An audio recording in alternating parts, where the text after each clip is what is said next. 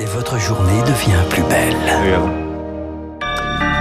Bon réveil et bonne journée, soyez les bienvenus sur Radio Classique. Nous sommes le lundi 8 mars, 6h30.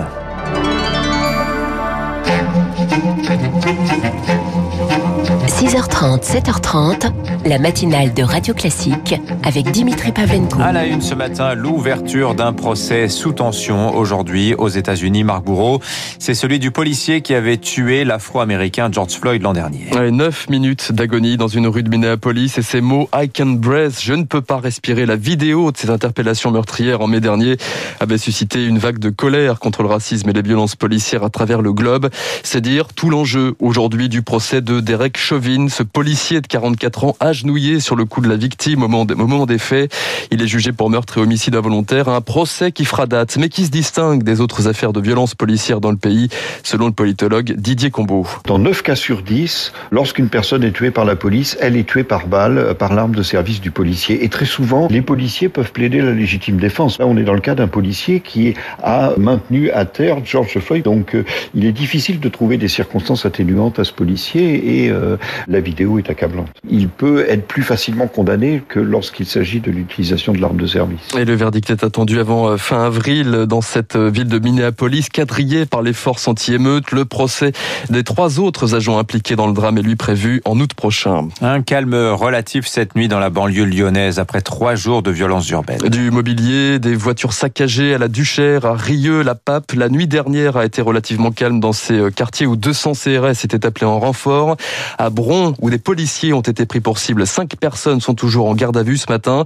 Des violences liées à la lutte contre le trafic de drogue, prévenait hier Gérald Darmanin, le ministre de l'Intérieur, sur place hier.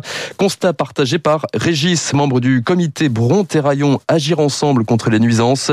Il réclame de vrais moyens policiers au micro de Stéphane Genest. Bron, c'est une ville où il fait quand même bon vivre. Et puis, vous avez euh, quelques dizaines d'individus qui nous pourrissent la vie. Nous, ce que l'on attend, ce ne sont pas des effectifs exceptionnels ce que l'on souhaite, c'est qu'il y ait des effectifs qui soient euh, pérennes. Que lorsque l'on appelle le 17, on nous dise pas euh, on envoie un véhicule dès qu'on peut. Ça veut dire euh, bah, trop tard. Donc une vraie politique mise en place pour pérenniser la situation. Une enquête ouverte pour homicide involontaire après la mort d'Olivier Dassault, le député LR de l'Oise, 69 ans, capitaine d'industrie, fils de Serge Dassault.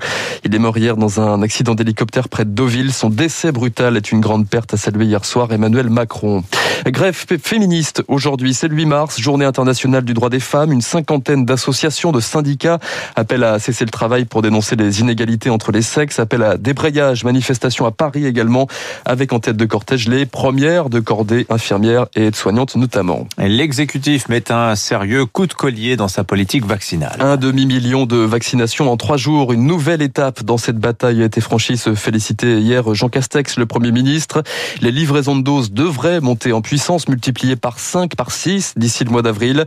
En attendant, la pression s'accroît dans les hôpitaux. Plus de 3700 patients en réanimation du jamais vu depuis novembre. Et dans cette course contre le coronavirus, l'autre arsenal, ce sont les tests massifs. 300 000 par semaine à la mi-mars, annonce ce matin Gabriel Attal, le porte-parole du gouvernement. Des dépistages salivaires, notamment dans les écoles, les collèges, les lycées. Tout le monde en classe ce matin après la fin des vacances à Marseille, Nantes, Rennes, Strasbourg. Problème, l'école manque de bras. Seuls 900 médecins scolaires à travers le pays et les 1700 médiateurs promis par le ministère ne régleront pas le casse-tête. Rémi Vallès. Dans son département du Loiret, ils sont quatre médecins scolaires pour 135 000 élèves.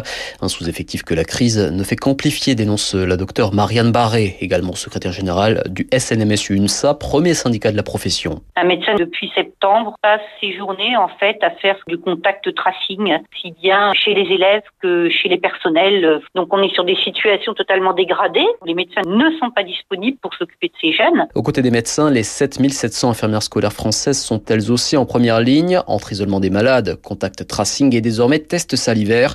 C'est trop, dénonce l'infirmière Brigitte Accard, secrétaire générale du SNES UNSA. C'est vrai que les tests, ils sont réservés, entre guillemets, au personnel volontaire, Mais comme il manque du personnel volontaire, et eh ben on joue un petit peu sur l'âme euh, des infirmières. Ben nous, on a besoin de vous, faites. Et pendant qu'elles font ça, elles font pas le travail au quotidien qui est à faire auprès des élèves. Un travail dégradé pour un salaire moyen de 1800 euros. Aujourd'hui, le mal-être est tel que beaucoup d'infirmières scolaires pensent à raccrocher la blouse. Il y a toujours eu des collègues qui souhaitaient changer de secteur, mais là, euh, ça revient assez souvent. D'autant qu'aucune création de poste n'est prévue pour la rentrée de septembre. Enfin, la Nouvelle-Calédonie se prépare à vivre sous cloche pour les deux semaines à venir. Confinement strict à partir de ce soir, après la détection de neuf cas positifs dans cette île du Pacifique Sud jusqu'ici épargnée. À l'étranger, des milliers de fidèles hier soir pour la dernière étape du voyage historique du pape François en Irak. Ah oui, après les décombres de Mossoul, le souverain pontife a célébré hier soir une messe dans un stade d'Erbil, ville ravagée par les djihadistes de l'État islamique. L'occasion de délivrer un message de paix et d'espoir aux chrétiens d'Irak. Même au milieu de grandes pauvretés et difficultés, nombreux parmi vous ont généreusement offert une aide concrète et une solidarité aux pauvres et aux personnes souffrantes.